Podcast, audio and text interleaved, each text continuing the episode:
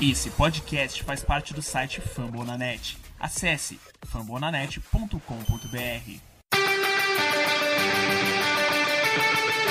Go to rush.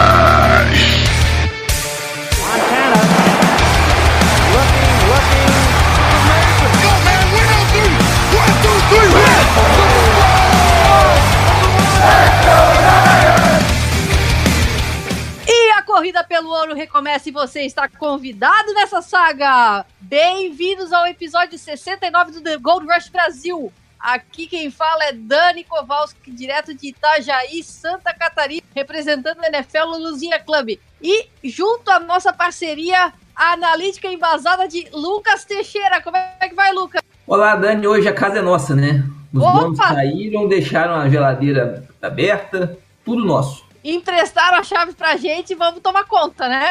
É igual adolescente quando pai e mãe vão viajar. Vamos, Hoje, à noite, é uma criança.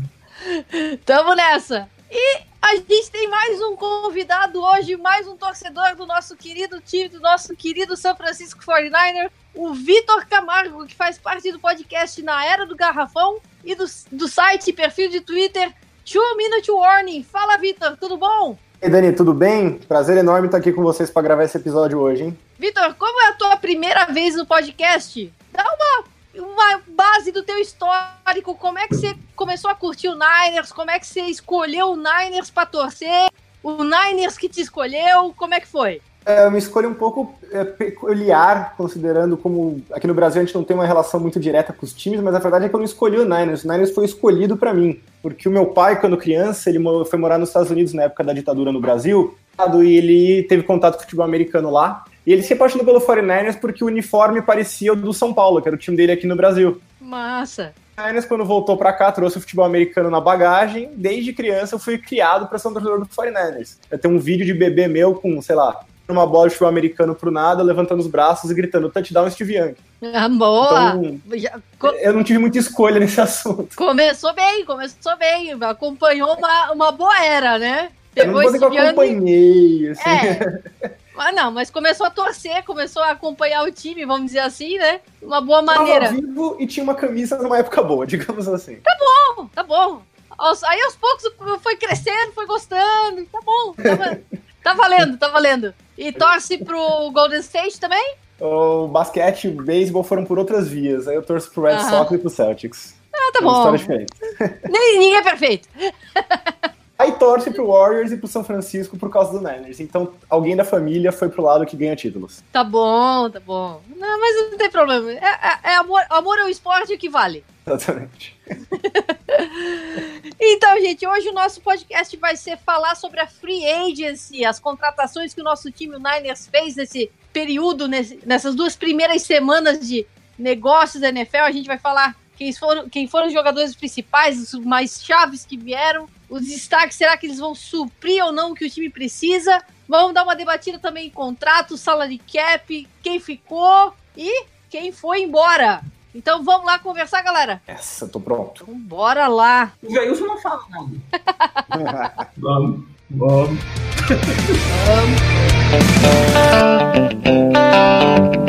Turn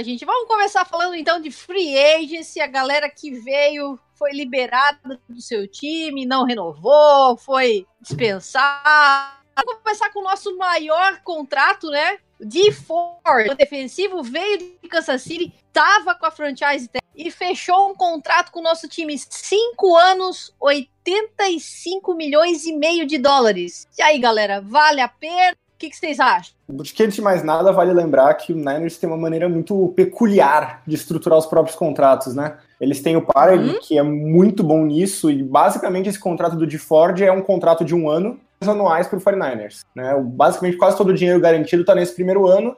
Pro Ford, ele ganha acho que 5 milhões a mais do que ele ganharia com a franchise tag, então para ele é bom. Pro Niners é bom porque o Ford, embora ele, tenha, ele esteja vindo de um 2018 fantástico, onde ele liderou, se eu não me engano, a liga inteira em pressões vindas da lateral, né, do, do Edge. Tem, demorou para ser titular, tem uma grande temporada na carreira, que é 2018, e uma boa, que é 2016. Então existe um risco nessa, nessa contratação nesse sentido, e eu acho que vale a pena destacar essa questão do contrato, justamente porque se der errado, pelo menos as obrigações futuras são pequenas. E aí, Lucas, o que, que tu acha do, da, da chamada de. Uma coisa legal dessa, desse jeito do Pará fazer os contratos é que todo ano é um contract year pro jogador, né?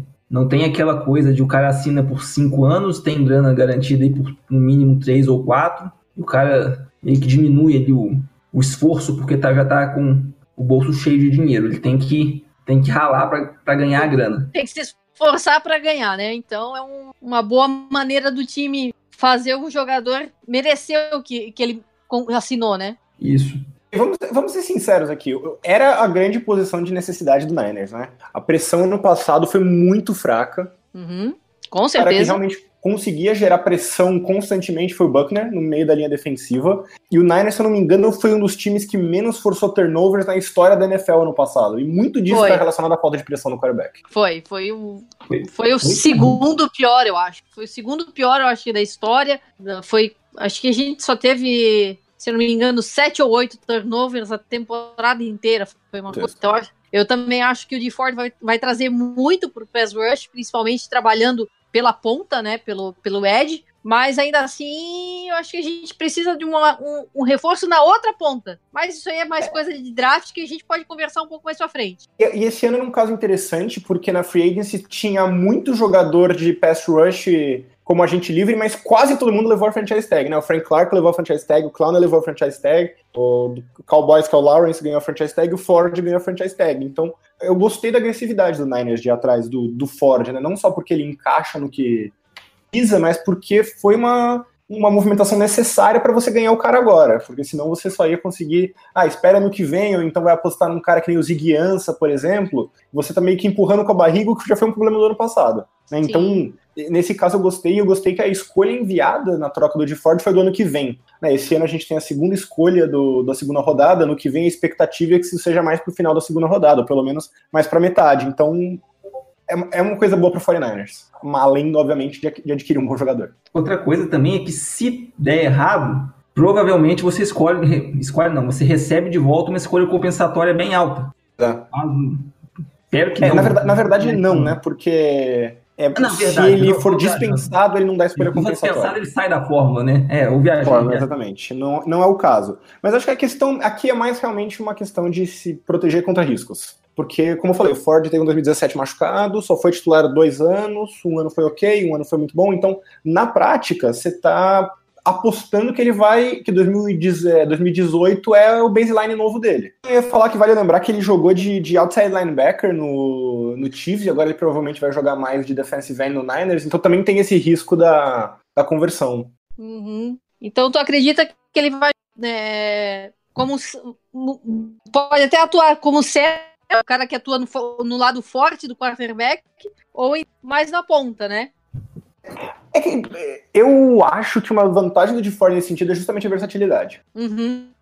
A, a defesa base do Niners né, é 4-3, mas na prática a maior parte das defesas passam o tempo hoje em níquel. Onde o Ford vai ser o defensive end de uma frente de 5, tem situações onde ele vai conseguir colocar o de Ford como outside linebacker numa frente de 5, então eu acho que justamente essa capacidade dele de jogar em diferentes posições e funções é uma, um atrativo a mais nesse sentido, né? Eu acho que primariamente ele vai ser o Leo do 49ers, mas eu ficaria muito surpreso se ele não jogasse ao redor, tipo, ao redor de toda a linha. No meio, na É ponta. jogador mais direita. coringa, né? Vamos botar assim, né? E, e o, Vamos o botar- Niners tá, tá se reforçando com jogadores coringas, na verdade, na linha de frente, né? Uhum. Eles estão É, querendo pra- manter essa, essa ideia que, que vem, inclusive, do Seahawks, né? Sim. Ou a base do O- Salah, que é justamente o, o grande trunfo deles, por exemplo, em termos de pass rush, era o Michael Bennett, que jogava na, na ponta, nas descidas normais, ia pro meio nas jogadas de nas jogadas de claras de passe. Então, essa versatilidade, eu acho uma coisa que o Ford tem e é uma coisa que ele traz. E vale lembrar também que o Ford jogava de 4-3 no college, então não é como se estivesse indo para uma posição nova. Uhum. Né? Ele tem experiência nisso, ele só não, não jogou na NFL, claro que vai ter uma adaptação, mas eu acho que aí o trabalho do Niners é justamente colocar ele nas melhores situações ao longo da- das descidas. Tu acha que essa Ford pode afetar o draft do Niners, ainda mais que muita gente está falando, a maioria da, da, imprensa especializada fala que o, o, Niners é bem possível que drafte um jogador de defesa, ouça, ou o Quinn Williams. Olha, eu acho que pode afetar se o Bosa não estiver disponível na 2. Se o Cardinals estiver plantando a maior smokescreen de, dessa década e escolher o Bosa na 1 um, deixar o Kyler Murray para trás. Tendo já o de Ford, eu acho que você pode se permitir um, um trade down ou escolher o Quinn Williams na número 2. Ele seria o melhor prospecto disponível. Mas acho que se o Bosa estiver disponível, não tem muito mistério, não.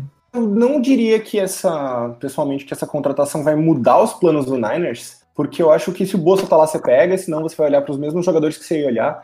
Eu, eu diria que a possibilidade do, do Niners não precisar com tanta urgência de um pass rush adiciona um elemento a mais, que é a questão de trocar para descer no draft. O Cardinals pega o Bolsa, todo, enganou todo mundo com o Murray. E algum time, por exemplo, um time que eu escuto falar nesse sentido seria o Raiders, quer subir no draft, aí eu acho que o Niners não tem tanto. É, é um draft profundo de pass rushes e não tem tanta urgência por um cara para ser o Leo, então ele pode descer, pega uma escolha extra, digamos que eles peguem aí com, com o Raiders uma escolha extra, mais para baixo, e de repente um cornerback ou um wide receiver para adereçar outros problemas do time. Então, eu acho que essa possibilidade fica mais e justamente porque você já vai ter o, o, o Ford, mas eu duvido muito, porque eu acho que, especialmente para um time que não conseguiu reforçar a secundária como seria ideal, muito investir no pass rush. Eu acho que uma combinação com o Ford ou com o Josh Allen, com o de Ford ou sem o de Ford.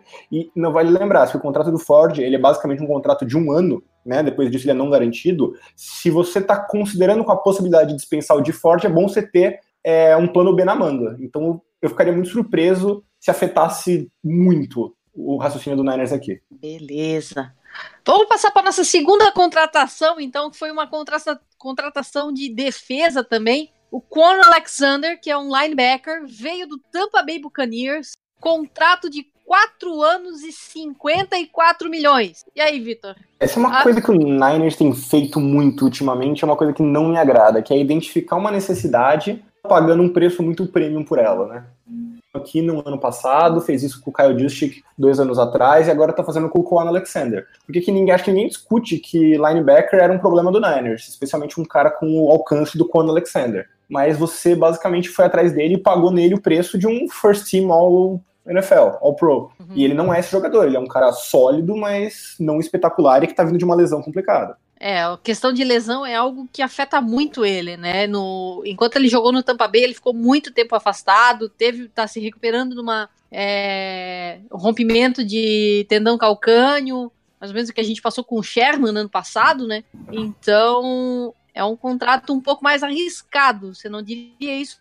Tu acha que valeu a pena isso aí, Lucas? Qual é a tua opinião no assunto? O contrato do Conte é uma estrutura bem parecida com a do de Ford, né?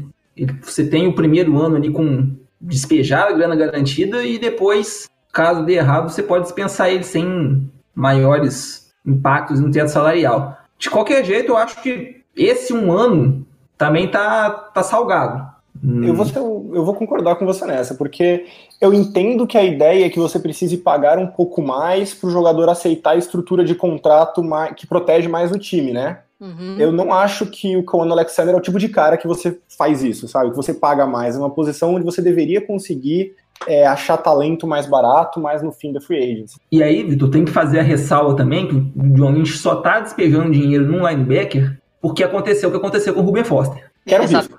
Quero risco. Eu fiz o meu. Aí. É, justamente essa questão do Ruben Foster foi algo que prejudicou o time, né? A gente estava esperando que ele tivesse se, se recuperado, ainda tinha a lesão dele que ele estava se recuperando também e acabou causando um, um gasto a mais para o time, né? É, era parte do risco, né? Se você for pensar, quando pegaram, até pela questão do extracampo, mas pela questão das lesões também, o Foster sempre foi uma aposta de risco que acabou dando errado. Defendo a aposta, né? Acho que valia uhum. pelo preço que foi pago, mas é uma questão que você tinha que estar preparado. E aí, você, aí, começam a aparecer outros erros, né? Que nem, por exemplo, o Malcolm Smith foi um erro. Tem outros pontos que, que precisam ser destacados. Eu acho que a necessidade apareceu com a questão do Foster. Eu só não acho que essa é a melhor forma de resolver. Quando você compara o valor que ganhou o Alexander com, por exemplo, o valor que ganhou o Earl Thomas. Sim. 2 milhões a menos, é um jogador melhor, numa posição mais valiosa e, na minha opinião, uma necessidade maior do Niners. E saiu quase pelo mesmo valor. Saiu até mais barato, embora, obviamente, a estrutura dele seja mais garantida com a do Alexander. É nisso que eu, que eu acho que eu tenho uma certa crítica a esse modo operandi do, do 49ers de se resguardar muito nos contratos. Porque tem jogadores onde faz mais sentido, que é o caso do de Ford, mas às vezes você tem que começar a buscar um ganho extra nos contratos, né? Você tem que pegar um cara que já é subvalorizado, você tem que é, garantir um, um, um, segundo ano, por exemplo, no contrato do Jason Verrett, né? Pegar mais um ano, a gente vai falar dele depois, eu sei, mas é, a impressão é que o Niners está jogando muito seguro com esses contratos, com essa questão da, começa deixando oportunidades na mesa. Eu acho que esse dinheiro poderia ter sido muito mais usado se eles não tentassem fazer essa manobra com o Kawan Alexander ao invés disso, direcionassem em outra direção sem essa mentalidade da proteção. Assim, ó, vamos pegar um cara que vale a pena arriscar, um cara que pode transformar a nossa defesa. E eu acho que o Alexander não é esse cara. Eu preferiria que ele tivesse direcionado esse dinheiro na direção de um safety. É, eu concordo contigo. É realmente o, o safety, reforçar a secundária era algo que o, que o time precisava mais. Então, vamos aproveitar esse teu gancho aí e falar do Jason Verrett, cornerback, reforçando a secundária, que veio pro, pro Niners vindo do Los Angeles Chargers e assinou um contrato de 3 milhões por um ano. Só que o Jason Verrett é outro problema que veio de lesão também, tá voltando de lesão. E é um cara que joga bem, mas tem muito problema de lesão. Daí, Vitor? A questão do Vert, ela é puramente lesão, né? Se ele tá saudável, eu acho ele um jogador absolutamente fabuloso. Ele teve um ano de calor fantástico, depois ele foi pro Pro Bowl no seu segundo ano, mostrou uma capacidade. Ele liderou a liga no, em 2015, que foi o ano que ele foi pro Pro Bowl em, em, em rating, né? Rating dos quarterbacks lançando na direção dele. Uhum são quase três anos sem jogar. Ele jogou cinco jogos nos últimos três anos, basicamente. E são lesões de todos os tipos, o que eu não sei se é uma coisa boa ou se é ruim. São recorrentes, você pensa, ok, vai acontecer de novo. Mas o cara tem muita lesão, qualquer coisa pode qualquer dar errado. canto ali, do né? corpo. De uma pisada em falso. Ano passado, se eu não me engano, ele rompeu o tendão, acho que foi de Aquiles, ou foi o ligamento. Foi, foi Aquiles. No, no teste físico do time antes da temporada começar. Acho que dá para contar com o Cuvert ficando saudável, mas se ele ficar, é uma contratação fantástica. Ele é um Então, grande vamos- talento numa posição de carência. Vamos botar o voto de confiança aqui e botar aqui é, Richard Sherman do lado, Vert do outro. Você acha que funciona? Se ele ficar saudável, sim. Eu, acho que a questão é assim: eu gosto muito desse contrato, eu gosto muito dessa aposta. Eu acho que é exatamente o, o tipo de cara que você tem que ir atrás. Não afeta seu salary cap, não te compromete. Isso é um absurdo. Então eu acho que se ele ficar saudável, é uma grande contratação. Mas eu acho que você não pode contratar um cara que nem o Verred, com os problemas de lesão do Verred, que nunca fica saudável, e achar que você resolveu o problema que você tinha. Ele tem que ser visto como um plus, não como uma, uma solução. Porque a chance de dar errado ainda é muito grande. Acho que uma, né, uma coisa que me chamou a atenção, acho que uma das intenções, na verdade, do Lynch com isso é dar competição pro Aquelo. Uhum. Aquela intenção. Porque eu acho que foi uma coisa que ano passado ficou, tipo, a, a vaga dele. Ele, não sei se foi por isso que ele deu uma estagnada, que ele, ele não melhorou, se foi se começou formando por algum outro motivo, mas a impressão que eu tive é que o comissão técnica, o staff dos 49ers achou que faltou dar uma, um senso de competição maior para essa pro pessoal da classe de 2017. Uhum. Tanto que tirando o Kittle, a maioria do pessoal regrediu. Eu acho que isso é verdade, mas eu acho que também tem um outro lado que é assim, hoje na NFL é o que eu tava falando sobre o de Ford, você passa muito tempo em, em sub-packages, né? E, então, de- dado isso, eu acho que você não pode se limitar a pensar, ok, eu tenho meus dois é, cornerbacks titulares, eu preciso pen- pensar em ter três ou quatro qu- caras que podem jogar e podem segurar a bucha contra um time que usa um ataque mais spread, como por exemplo o Rams, que é o inegavelmente o grande favorito da divisão.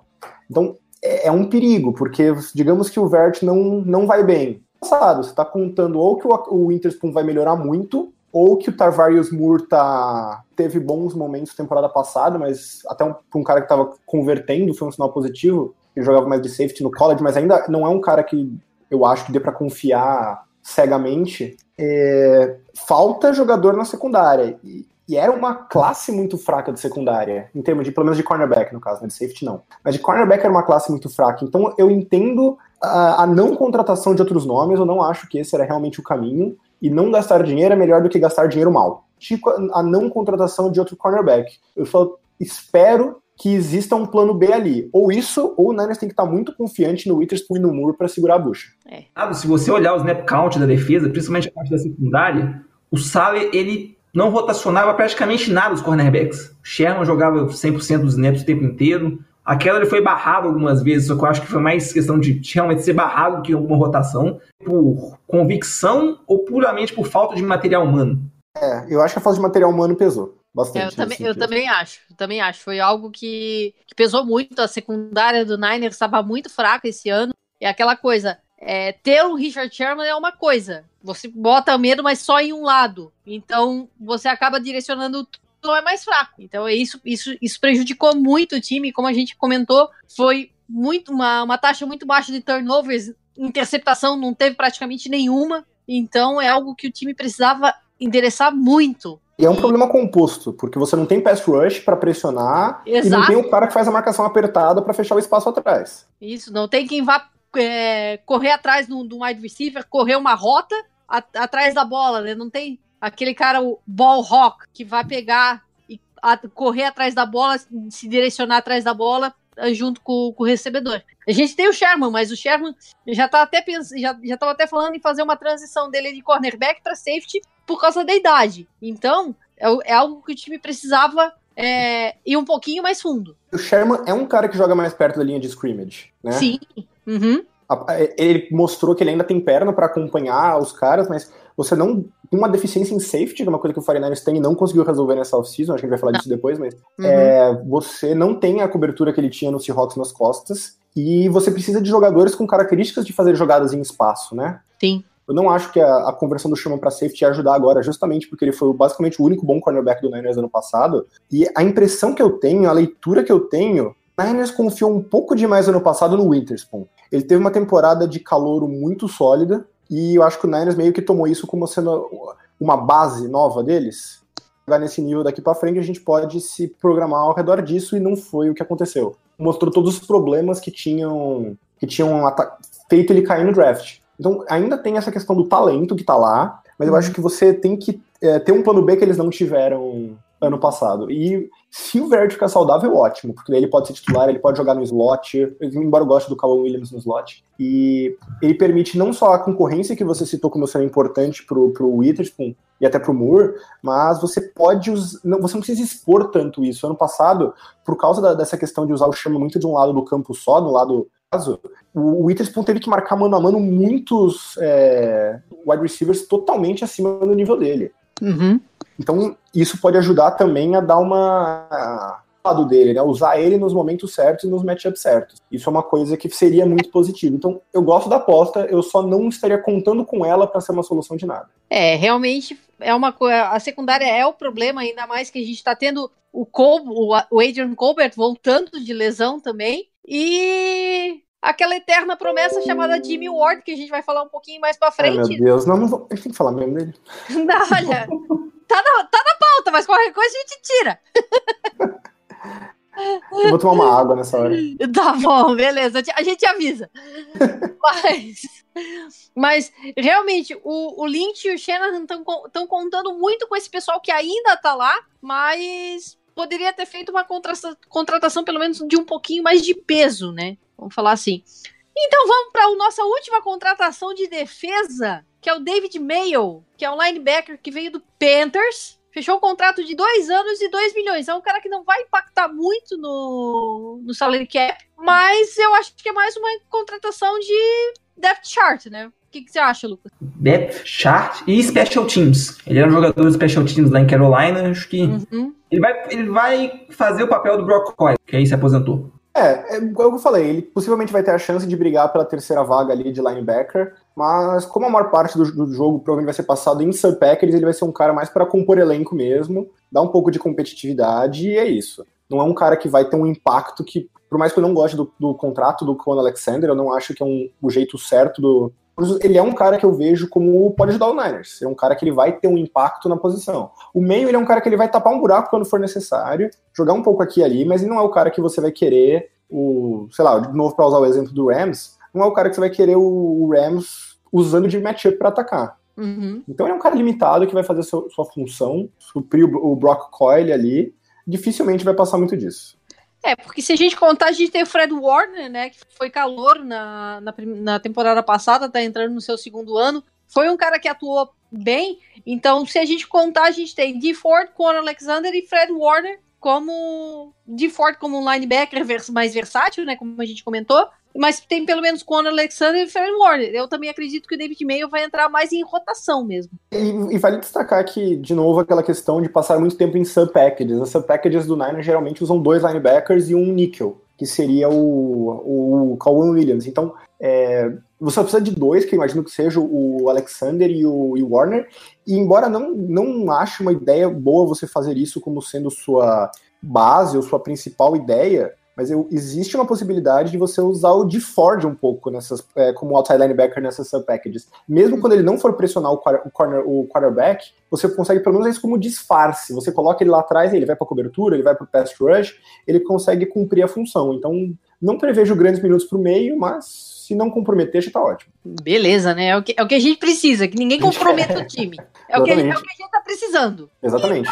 Acabou uma defesa, vamos passar para as nossas duas principais contratações de ataque. Vamos falar a primeira contratação, a menor. Um wide receiver que a gente tá precisando, tava precisando. Jordan Matthews veio do Eagles, contratinho de um ano por 1 milhão e 800. Era o que vocês queriam? Não, né? Não, mas eu prefiro pagar um contrato de um ano baratíssimo do Jordan Matthews do que overpay por uma classe muito fraca de. Então, o, o Niners precisa de mais um wide receiver, especialmente um cara mais grandalhão, né? Um cara mais de possession, que era o que o Pierre Garçon veio para ser, mas não conseguiu. Uhum. E esses jogadores não realmente tinham, e os jogadores que poderiam vir a ser estavam saindo muito caro, né? O, o Fante saiu muito caro, mais um slot, que é mais ou menos a mesma função do, do Matthews, saiu muito caro. Então, eu não, não sei se realmente valia tanto assim a pena gastar por gastar. É exatamente o que eu, que eu cobrei que o Niners não fizesse com o Cowan Alexander. E o Jordan Matthews não vai salvar ninguém, mas eu acho ele ok. Ele é um cara de slot, com umas características um pouco diferentes das do, do, do Trent Taylor. O Trent Taylor é um cara mais de rota curta, o, o Matthews é um cara mais de burst, saindo do slot. Eu acho que dá pra, dá pra usar ele como arma nesse sentido. Eu, eu não tenho, eu não acho que o Niners esteja tão carente de, da posição de wide receiver quanto a maioria das pessoas, na verdade. Lucas, quer falar alguma coisa do Jordan Matthews? É, eu acho que também que ele não vai ser um cara que vai mudar muito a cotação do dólar, não. Sinceramente, se fosse até pra casar uma graninha que ele não chega nem nos 53 em setembro, não acho impossível. Mas ele tem uma característica, é, a altura, né? Uma coisa de que não tinha um wide receiver alto que ele não tinha no plantel. Mas tecnicamente, muito altos e baixos aí ao longo desses anos, não é o cara que vai fazer ficar empolgado, não. É, eu acho que ele vai ser útil porque é um, é, um, é um tipo de jogador que eu não sei se o Niners tem hoje. E, de certa forma, vocês estão dando uma, uma arma a mais em termos táticos pro Kyle Shanahan, que não é uma coisa ruim. Mas a verdade é que o, o, com a emergência do Kittle como um Tyrande de elite, talvez o melhor da NFL, agora que o Gronkowski aposentou, a necessidade por um wide receiver é menos urgente. O, o Patches teve um bom ano de calor, ele é bem cotado ao redor da liga. O Goodwin, a gente espera que ele retome a forma do ano passado, é, depois das lesões. E, olha, basicamente. E ele usa muitos running backs no jogo aéreo também, né? Exatamente o meu ponto. A, a grande, a grande adição pro jogo aéreo do 49ers em termos de alvo vão ser o Tevin Coleman e o Jarek McKinnon. Então eu já vou aproveitar o gancho, né? Vamos falar de Tevin Coleman, que foi uma contratação, não sei se pode dizer surpresa do Niners, né? Porque é um running back, o time já estava suprido de running backs, surpresa. mas eu, eu considerei surpresa. Mas o contrato de 2 milhões, 8, 8 milhões e meio. Tevin Coleman veio do Atlanta Falcons e ele participou daquela. O Kyle Shanahan foi coordenador- ofensivo. Então, então se, ou seja, Shanahan tem, sabe o potencial que ele pode trazer pro nosso time. Então eu acredito que foi uma, uma boa contratação, mas agora tem que ver como é que vai ficar o time que agora tá com quatro running backs, né? Vamos contar. Esse é meu ponto principal, na verdade, mas vai lá, continua. É, só, só pra gente contar, o time tá com Tevin Coleman, Jarek McKinnon, Matt Breda e Raheem Mostert. Fica todo mundo? Vai, vamos fazer rotação? Como é que fica? Vocês acham que o Shanahan consegue fazer um, um esquema com essa galera toda? Consegue usar, a gente sabe que ele consegue, porque a gente já- ele, ele usa muito essa formação com, com dois, dois running backs, mas vale lembrar que o Niners já tá pagando uma nota pro Kyle Juszczyk, que em teoria ele faz o papel desse segundo running back, Uhum. Bem então já é um cara. Fa- Ele Muita é gente muito- achava que tinha se extinto- sido extinto na NFL. voltando. O Patriots usou muito ano passado, inclusive na Sim. campanha da decisiva do Super Bowl. Com certeza. E, e eu não tenho problema com o Kyle Juszczyk além do contrato, mas o ponto é, você não vai ativar um fullback e quatro running backs no seu elenco principal. E o Morstead, embora ele esteja voltando de lesão, então pode ter uma demora dele para voltar ativa, ele é o único cara desses três que joga consistentemente em nos Special special teams. Inclusive, ele é o melhor jogador do special teams do Niners. Eu acho que no- não dá para tirar ele. No fundo, você tá olhando uma disputa de duas vagas entre Brida, McKinnon e Coleman. E essa é meu questionamento com essa contratação, porque se você olhar só para ela, a contratação é boa, é um bom jogador que encaixa bem no esquema, já que trabalhou com o Kyle Shanahan, veio barato e o segundo ano é totalmente no time. É, olhando só essa contratação, acho que ela faz bastante sentido. Mas quando você considera todo esse contexto que a gente já pagou pro, pro Justic e pro, e pro McKinnon, e o fato de que o McKinnon e o Coleman são running backs com características Semelhante. é, muito, é, muito semelhantes, é, é, é difícil você entender qual é o plano macro por trás dessa contratação. Uhum. É, então, ó, mas aí a, a gente entra na, na pergunta. Desses, de- dos quatro, Matt Breida é quem tá sobrando. Mas ele fez um bom trabalho no time ano passado. Aí será que é justo cortar ele? Eu acho que tem uma pergunta anterior que é se o Breeder não seria o, o único deles que teria um valor de troca. isso.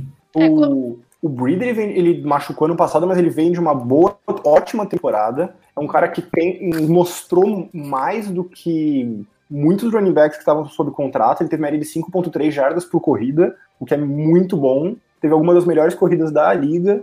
E, se não me engano, foi um dos running backs mais bem ranqueados em estatísticas mais avançadas. Então, ele vem de um grande ano, e se um desses running backs vai ser trocado e pode ser trocado ao invés de dispensado, é ele. Porém, eh, tem dois poréns sérios nessa situação. Ele é o único dos running backs que tem características de corredor, como o McKinnon são muito mais caras de recepção e de campo aberto. O Breed é o único do elenco do Niners que, que, que tem essa característica. Tanto, o McKinnon foi um dos piores corredores da liga quando no tempo dele de Minnesota. O Coleman oscilou muito, mas ano passado, quando ele assumiu a função em tempo integral, ele sofreu muito também. E a questão é que eu acho que o Breed é- é o melhor deles, o melhor dos, dos três que estão disputando aí essa vaga. Eu não sei qual é o plano do Niners, mas no fundo, para mim a ideia é que o, o, o Coleman e o McKinnon que estão disputando uma vaga e o Breida tem que ser o titular. Eu acho que no final das contas eles vão. O Shanahan vai com todo mundo. Talvez levar o wide receiver a menos. Não sei. Isso é uma opção interessante. De repente, o McKinnon é um cara que já alinhou de, de wide receiver. Isso é uma opção interessante. É, eu também acho válido. É uma, é uma rotação que vale a pena. Ele, ele usou muito o Tevin Coleman como recebedor no, no Falcons, na, naquela campanha que o, que o Falcons acabou indo pro Super Bowl. Então eu acho que ele também pode manter os quatro e, como o Vitor comentou, ficar sem um, tirar um wide receiver. É, o meu único porém é que eu acho que esse, que esse esquema de tirar um wide receiver e colocar um desses, desses running backs para jogar basicamente como um wide receiver de slot, o problema é que você já tem dois wide receivers de slot no seu elenco, então parece meio redundante. O que eu imagino que vai acontecer é que, como a linha do Niners terminou o ano passado muito bem, o, o 49ers vai insistir bastante são com dois, dois backs e ficar rodando isso. Talvez até umas formações pistol com três backs, inclusive o fullback. É, eu não sei o quanto ela é, digamos, na falta de um termo melhor, sustentável de, de longo prazo, mas eu acho que é uma coisa que você pode assim, ah, o começo você usa o Coleman porque o McKinnon ainda não tá, não tá 100%, e tanto o McKinnon como o Brida são caras que machucam muito, problema, muito problema de lesão. Então eu não ficaria surpreso que a ideia fosse manter os os, os, tre- os eu, eu tô contando o Morstead como garantia por causa do Special Teams, tá? Ah, tá. No elenco, mas ativando eles de acordo com disponibilidade e plano de jogo. E necessidade. Exatamente. Eu não acho que seria uma coisa totalmente é, levar todo mundo o tempo todo, mas eu acho que ele vai usar todo mundo. E de acordo com a temporada for passando. Alguém vai ficar meio inativo alguns jogos como um backup, digamos assim. Beleza. Bom, fechamos a free agency. Vamos passar rapidinho pelas renovações de contrato que o time passou. A gente começa com nosso kicker, nosso pezinho de ouro, Rob Good, foi quem recebeu a franchise tag do time, 4,97 milhões de dólares, que é a, a média da, da classe. Valeu a pena?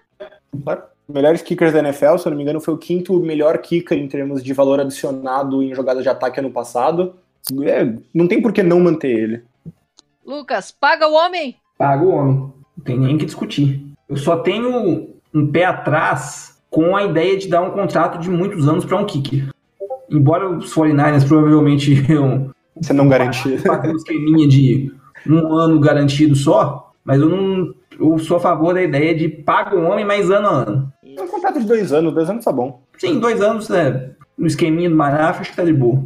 É, ele, ele é um cara que vale destacar que ele não é um cara que teve uma grande carreira e começou a decair. Pelo contrário, os últimos três É. anos dele foram os três melhores anos da carreira dele. Em field goals é, dois anos atrás, 2017. Então, é, eu entendo a preocupação da idade, mas eu também acho que está aparecendo. Isso é uma projeção em alguma coisa que ainda não se manifestou. E considerando que Kicker tem envelhecido muito melhor hoje em dia do que em qualquer momento na história, eu não fico tão preocupado. Eu acho que o, o risco de você perder um bom kicker, é, nesse caso, é maior do que o, o benefício de você economizar, sei lá, ele tá ganhando 4 milhões e meio, digamos que um substituto custaria 2, custa 2 milhões e meio. É, o Adam Vinatieri que diga, né? Em relação à idade, né, Vitor? O Vinatieri é um robô, eu não sei se ele conta.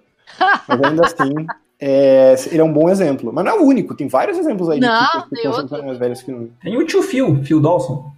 Eterno. Exato. Saudades de dias de passagem. Gostava dele. Beleza, então pagamos o homem. Nossa segunda renovação, Mike Person, OL, contrato de 8,25 milhões por três anos. Vamos falar um pouquinho de linha ofensiva geral, gente. Vocês acharam que a linha ofensiva do Niners melhorou desse ano? Que 2017 foi uma draga. Draga, foi triste. Então, Acho que ainda falta alguma peça. O, o, eu não acho que, dado o esquema que o Niners usa de bloqueio, que é o esquema do, do Shanahan, não sei se vale a pena você pagar guards muito caros. Que depende muito mais do center, que foi quem o Niners já pagou ano passado. É só você ter cara que não vai comprometer, especialmente porque você tem uma divisão com. Né? Então tem que Exatamente, ser é os o caras com músculo. É, pra aguentar ali. Mas não acho que é a maior posição. Eu acho que com o Staley jogando bem, o McGlinchey jogando muito bem e o Westbrook jogando muito bem, você tem a espinha dorsal que você precisa. O Eu achei que a linha ofensiva do Niners começou meio mal, o que é normal para uma linha que mudou tantas peças, mas eu achei que terminou muito bem o ano. Tô razoavelmente confiante nessa linha ofensiva. Eu acho continuidade um fator muito importante para a linha ofensiva, do Dúvida. bom desempenho dela. Então, tô bem satisfeito aí com a. Bem satisfeito, acho que também é, é demais. Mas tô, tô ok com, a, com o desempenho deles e com a manutenção da, da formação aí pra esse ano. é, ainda bem que vão ser Joe Staley mais um ano, né? Nosso eterno salvador, junto com seu am- novo amigo Mike McGlinchey, né? Então acho que a nossa linha tá dando uma melhorada e se mantiver assim, esperamos que o Garópolo esteja bem protegido. E vai ser interessante ver o quanto que o jogo terrestre, depois do- do- da boa atuação do ano passado, e justamente pensando em proteger o, o Garopolo um pouco, deixar ele voltar o ritmo aos poucos, vai ser uma, uma prioridade. Teve um detalhe também que a linha muitas vezes ela, tava, ela protegeu para três quarterbacks diferentes ao longo do ano e uma penca de running backs. Isso atrapalha. É, eu tô tranquilo com a, com a, com a linha ofensiva, não, não é minha maior preocupação no momento. Bom, ataque não teve muita renovação por enquanto. Vamos falar as renovações de defesa, então. O maior contrato que a gente tem aqui, um dos maiores, é o do linebacker Mark Nezotia,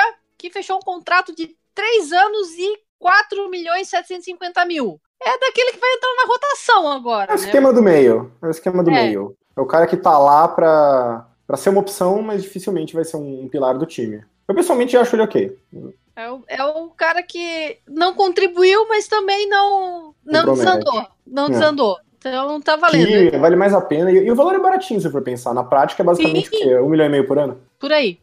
Mercado decente, melhor que isso. E é um cara que já conhece o esquema tático. Eu acho sólido, ok. Os, os Zeoshas da vida pra, pra montar um elenco. Bem por aí. Bom, a outra renovação foi o Anton Exxon, que é safety, se não me engano.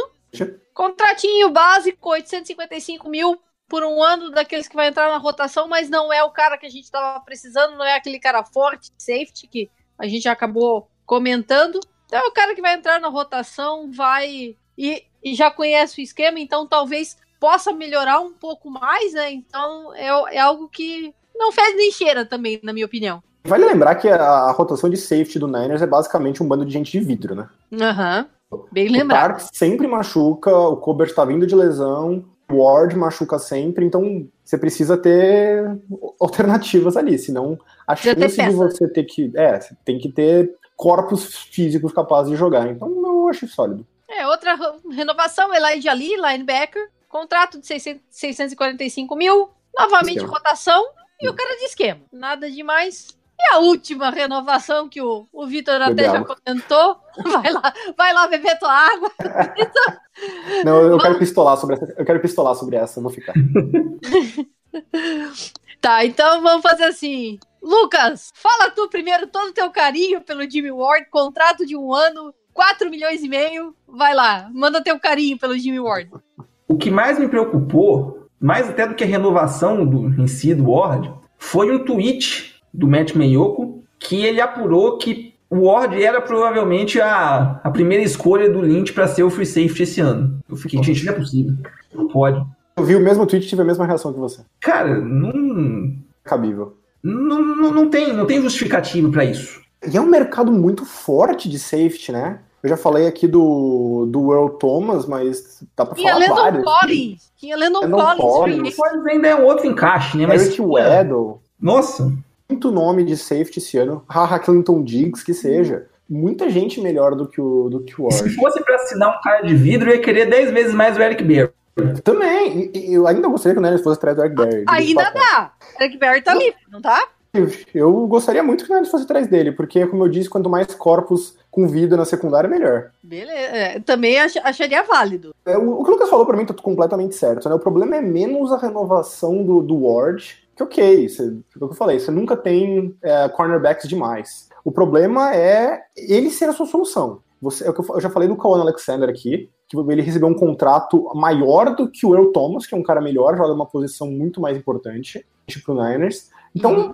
é, é difícil entender essa. O- Não, e mais realmente o fato dele ser visto como o safety titular do Niners. Em nenhum momento ele mostrou que ele é um segurar a posição. Imagino que o plano do Niners é socar recurso na linha defensiva, então vai ser Buckner, Bossa e, ou Allen, não sei, o Quinnan Williams, que- quem quer que seja, e de Ford, e a ideia é usar isso para encobrir um pouco a secundária, porque não é um cara capaz de, de dar cobertura especialmente para um esquema que, que usa tantos cornerbacks perto da linha de scrimmage, precisa de um cara com alcance atrás deles. O Niners não ter ido atrás do Earl Thomas, para mim, é o grande Eu também achei absurdo. do Niners esse ano. Absurdo. Eu também achei absurdo, porque considerando que o quanto ele já conhece o Sherman, quanto É. eles já jogaram juntos, e ainda com o esquema de perfeito. sala, era algo. Era um, era um bom encaixe. Então, não deu pra entender por que, que eles não foram atrás. É, não- esse não tem explicação mesmo. Esse é o grande elo fraco do 49ers ano que vem, safety. Uhum.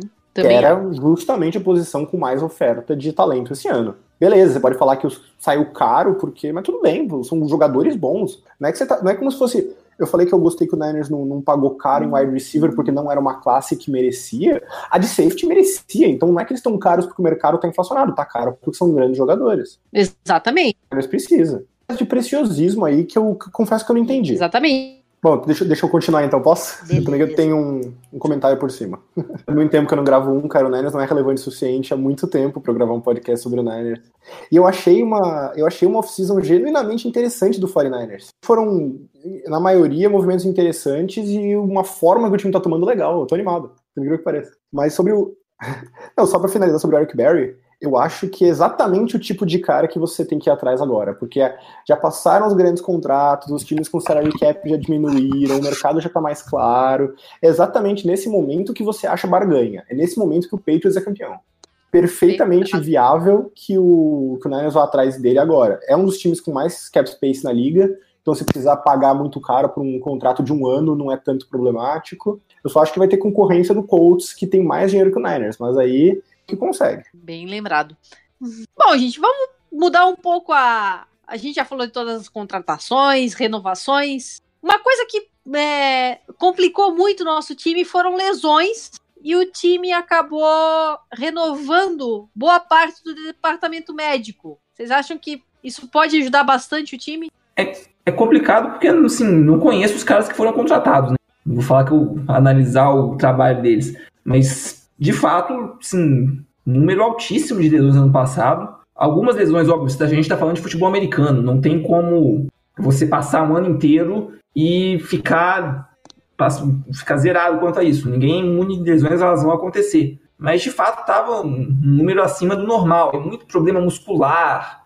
Por casos como o do Brida, por exemplo, que tava, machucava, voltava, machucava, voltava, joga, jogou baleado o ano praticamente inteiro. É um negócio difícil de se avaliar de longe, saber de fato qual foi o impacto negativo que os caras que foram mandados embora tiveram. Uhum. Mas não deixa de ser uma decisão bem interessante. Vale acompanhar, desenrolar. Basicamente, concordo. Beleza.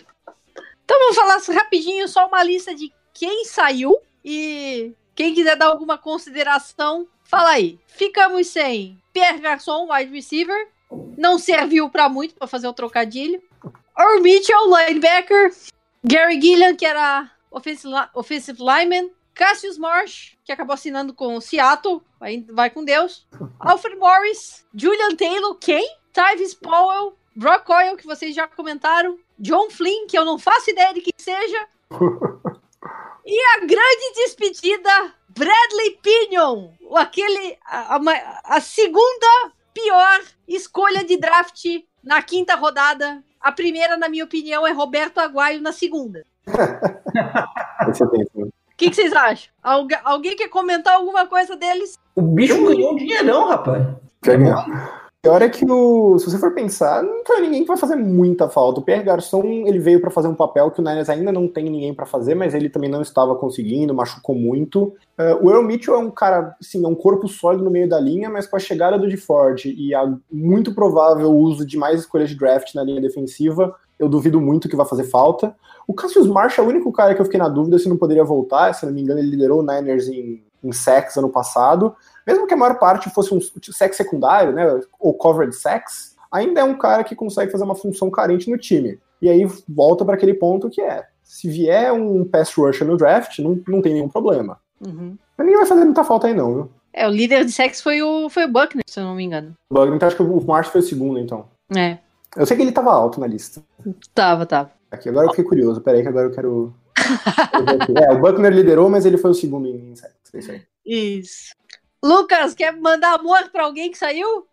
Ah, mandar um, mandar um recado pro, pro Pinion, pra ele, por favor, pegar um autógrafo do Caio lá em Tampa e manda pra mim. Só isso. Beleza. Válido. Como a gente ainda tá com free agency aberta, ainda temos alguns nomes que a gente poderia é, adicionar ao nosso roster. Então, a- galera botou aqui algumas opiniões. Jamie Collins, Opiniões, opiniões, entendeu? Opiniões. opinions. Boa. Opinions. Opinions. algumas opinions aqui. Vamos lá. Temos Jamie Collins, linebacker do Browns.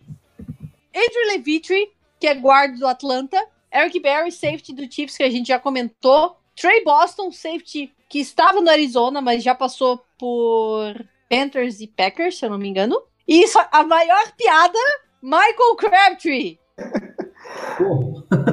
Pior, se fosse o Michael Crabtree de uns dois anos atrás, faria sentido. É, o Michael Crabtree do último ano, não. O do ano passado, definitivamente não. Ele não, não teve um bom ano, mas em termos de puramente de características, ele é um cara que faria sentido pro Niners. Mas se for pra repetir o ano passado, eu prefiro dar mais espaço pro Kendrick Bourne de novo. Além do mais, o Trent Taylor pegou a 15, né? Então não cabe mais dele. Eu gosto do Trent Taylor, eu defendo o Trent Taylor. Eu acho que ele vai. Ele vai ter um, um rebalance em 2019. Também acho, eu tava esperando mais dele ano passado. O Niners tem muita arma, se você parar pra pensar, né? Tipo, nenhuma é de altíssimo nível, a não- tirando o Keaton, mas só a quantidade de, de, de coisas diferentes que o Niners pode fazer dependendo da defesa é um pouco impressionante. É, o time, o time tá com mais diversidade do que vamos botar assim, alta, alta periculosidade em um jogador só. Eu acho que a, a periculosidade do, do Niners está justamente nessa diversidade de jogadores. Como a gente já falou, tem, tem vários running backs, tem fullback, tem o, o, o George Kittle de tight end, que tá servindo muito bem, e os wide receivers que, que são, vamos dizer, o ponto fraco mas ainda assim oferecem uma, uma diversidade boa para o time. Então, é um esquema tático que pode confundir. O Kyle Shanahan vai poder usar muito bem isso. E vai depender também de quem vier no draft. Não podemos esquecer isso. É, eu ia comentar isso. Eu ficaria surpreso se o Niners não pegasse pelo menos mais um wide receiver. Não sei se muito no começo, mas pelo menos primeiras, digamos, quatro rodadas.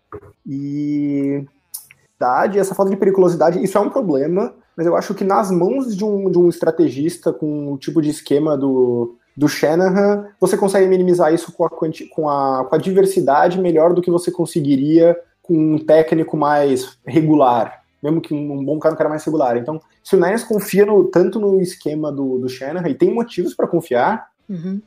eu, eu não me incomodo tanto. Eu acho que precisa de ajuda, mas eu não acho que é desesperador. Só um detalhezinho, essa questão de quantidade e qualidade, eles foram atrás do Adel.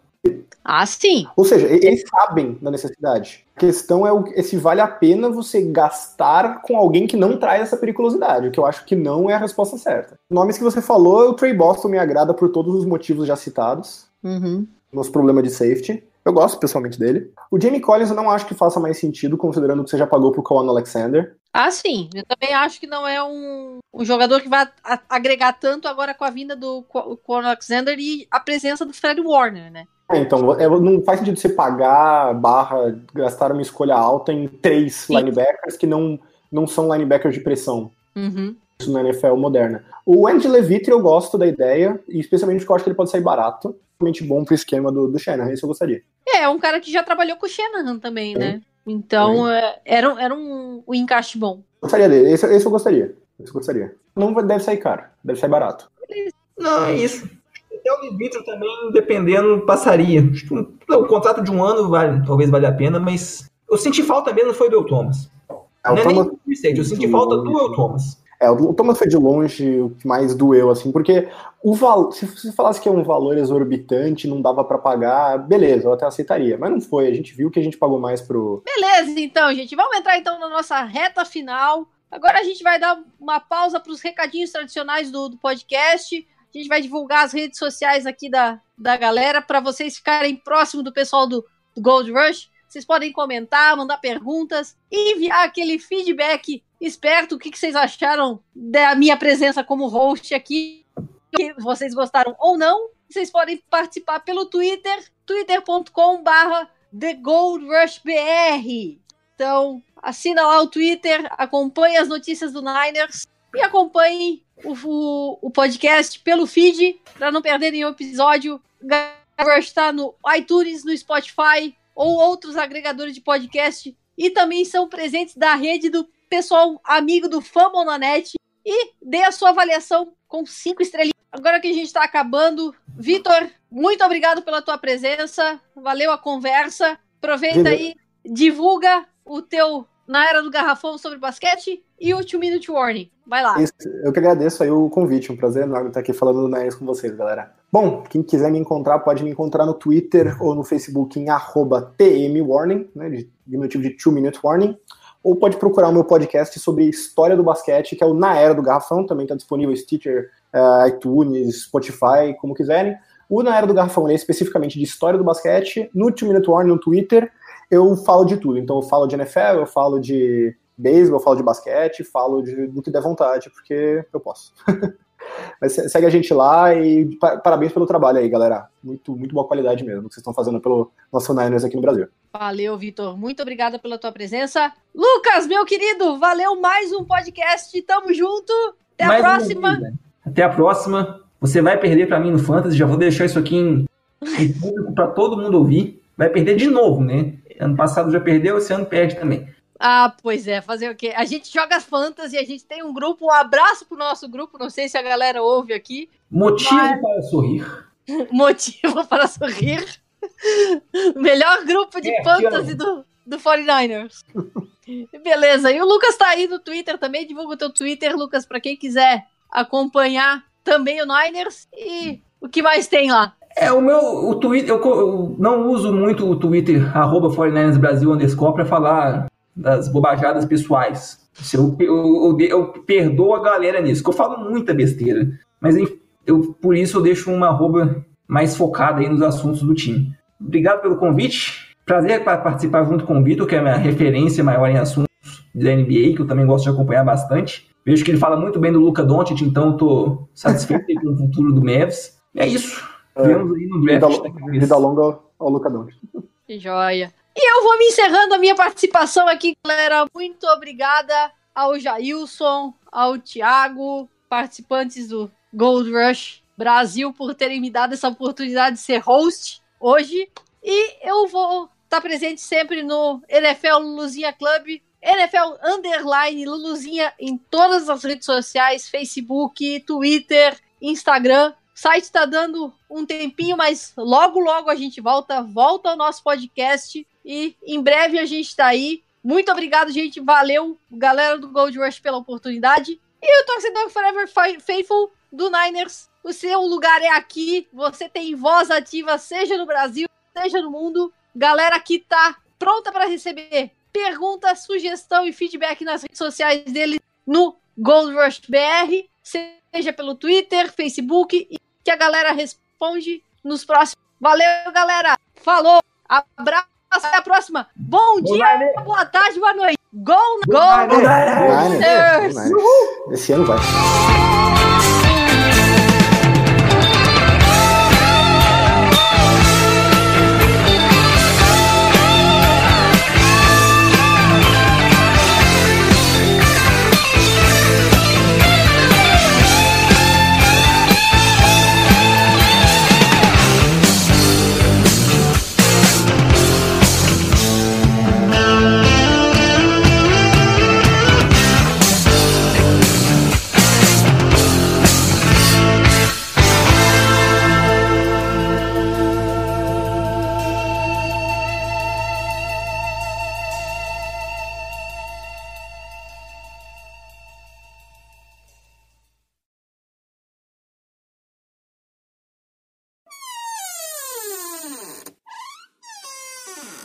Olá, Parangue, tudo bem? Obrigado por seu tempo disponível. Eu e Jailson aqui é, queriam contestar um pouco dessa renovação de contrato. É o que nós estamos vendo aqui que basicamente nós estamos pagando para trabalhar. Tá pior do que o contrato do J Metals. Nada contra J Metals. Então, Parangue, por favor, dá uma analisada nessa renovação aí, porque nosso tempo também está muito curto, nós estamos precisando mais um incentivo para poder gravar, principalmente essa nova temporada que está vindo aí, parece que promete para nossa franquia. Você vai dar uma analisada nesse assunto? Tudo bem, fico no aguardo. Tá vendo, Chailson? Nada melhor fazer uma boa negociação. Yeah.